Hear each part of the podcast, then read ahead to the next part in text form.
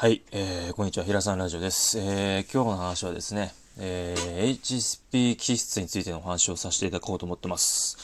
HSP っていうのはですね、あの略として、 High Sensitive Person という略なんですけど、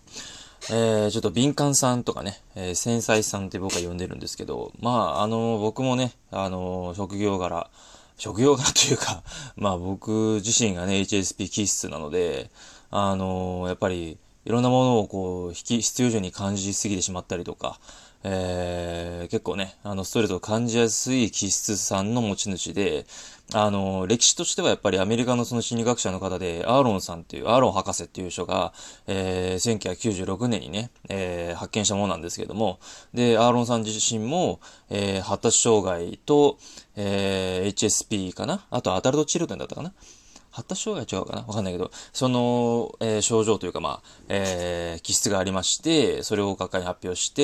えー、日本に来たのがつい最近というか、まあ、皆さんにちょこちょこ知られてきて本が出版されるようになってきたのは最近ですね。えー、っと、比率で言ったら、まあ、5人に1人ですかね。えー、繊細さんっていうのは、まあ分かってない人もね、自分で自覚できてる人、できない人限らず、まあ5人に1人ぐらいの割合で日本にいるというふうに言われてるんですけど、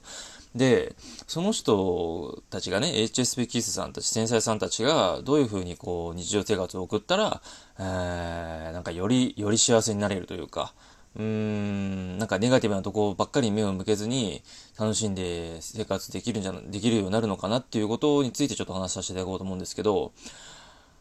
あのー、一番ね、僕自身が感じてて、また HSP さんの中でもやっぱりその、気質がちょっと微妙にこう分かれるんですよ。枝葉がいろいろあって、HSS とかいっぱいあるんですよ。えー、大きく分けてね、4つぐらいあるんですけど、まあそれはちょっと個人で勉強していただきたいんですけど、今回はちょっと、あのー、自分のえー、HSP 気質を通して皆さんにちょっとお話しさせていただこうかなと思ってるんですけど、あのー、ストレスをね、あの、感じやすくなってしまうので、それをどういうふうにこう、うまくコントロールするかなんですけど、あの、HSP キスさんの特徴で大きな特徴として、人の目線とか空気感とか、あと感情とかすごく分かっちゃう、敏感に感じ取る人が多いんですよ。全員ではないんですけど、比率というかまあ割合は違うんだけどね、感じ方は違う人それぞれなんだけど、そういう特性があります。それで、そういう人たちが、あの、いかにこう楽に自分らしく生きる、自分が HSP と気質を理解しつつも、それをあんまり意識しないで生きていくためにどうしたらいいかってことなんですけど、やっぱりやりたいことやるっていうのももちろんなんだけど、一番は、もう どんだけわがままなんだよぐらいわがままに生きるとこなんですよ。あの、こういう話すると、じゃあ、傍若無人に生きてるのかっていう人いるけど、そういうくだらない話をしてるんじゃなくて、そそういう次元の人と話したくないんで、そういう話はちょっと聞かなくて結構なんですけど、あのー、自分がやりたいことやる。で、責任を負う。んで、なんだろうな、うーん、できるだけ迷惑かけない。かけたらすいませんって謝れる。まあ当たり前なことを守りつつ、うーん、やりたいことをやって、あのー、なんか、なんつうのかな。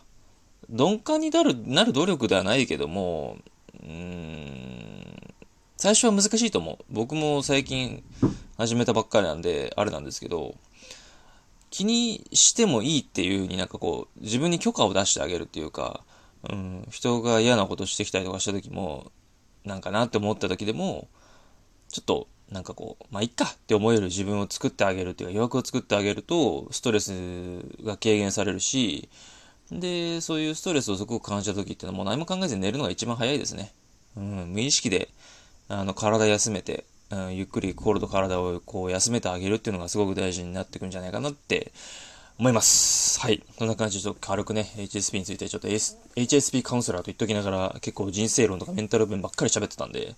日はちょっと HSP カウンセラーらしく、ちょっと HSP についてちょっと軽くね、本当にさらっと、えー、5分間でお話をさせていただきました。ということで、そんな感じで平さんラジオ、えー、終了したいなと思っております。それではまた、えー、楽しい土日をお過ごしください。ということで、えー、お疲れ様です。それではまたお会いしましょう。さよなら。